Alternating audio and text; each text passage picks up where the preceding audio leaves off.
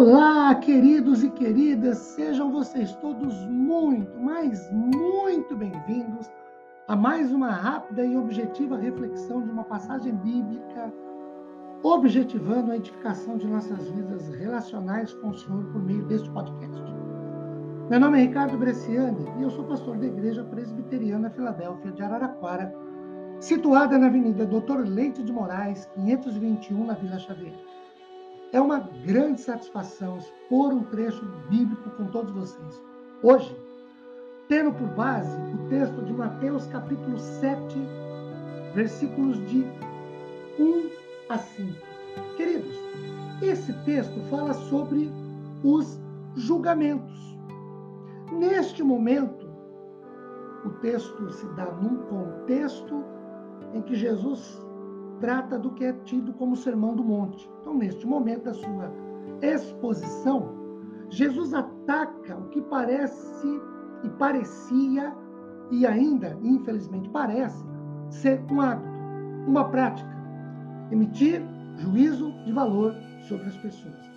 Por exemplo, o verso 1 diz assim: Não julgueis para que não sejais julgados. Essa frase, não julgueis, é uma censura de Jesus e ele censura o hábito porque o julgamento é desfavorável, ele é parcial, ele é desproporcional. O homem não julga os motivos, como por exemplo, Deus o pode fazer, de acordo com Tiago 4, 11 e 12. Em tese, ou via de regra, nós julgamos segundo as aparências, não os fatos. Julgamos segundo a nossa visão de mundo. E aí somos parciais, às vezes preconceituosos, tendenciosos.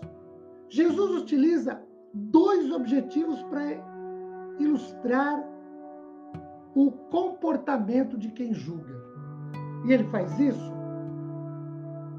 por exemplo, no versículo de número 3, quando ele diz assim: Porque Vês tu o argueiro no teu olho, no olho do teu irmão, mas não reparas na trave que está no teu próprio olho. Quais são os dois objetos para ilustrar aqui o julgamento? Primeiro, o argueiro, que é uma partícula de palha ou de feno, uma pequena lasquinha de madeira. O outro é a trave, que é um tronco, uma tábua usada como viga mestra em um telhado ou fogo são situações desproporcionais.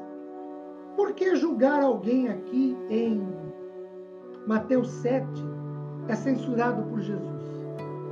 Para responder, primeiro, porque todos nós temos falhas, erros pessoais, tanto quanto qualquer outros os tem.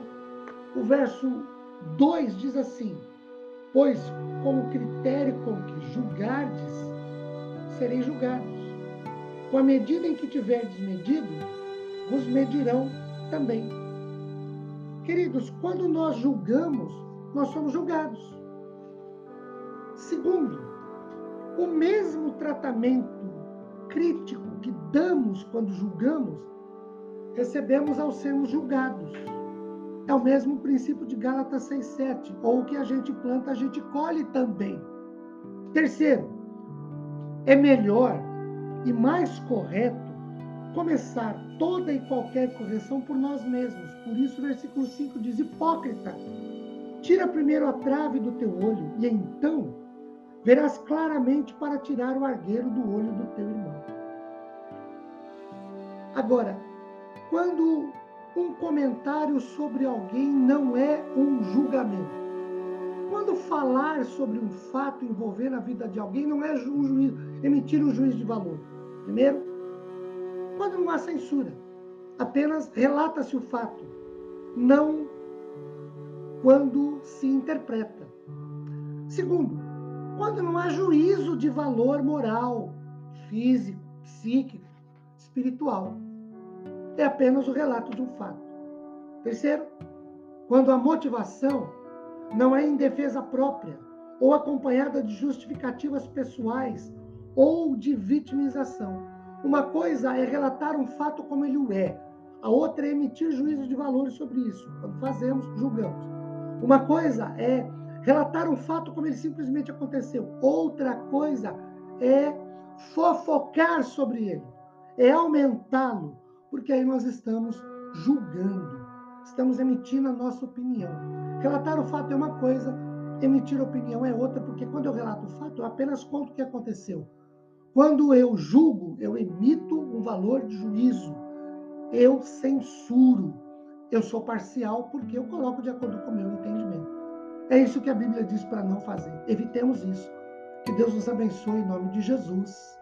Amém, queridos.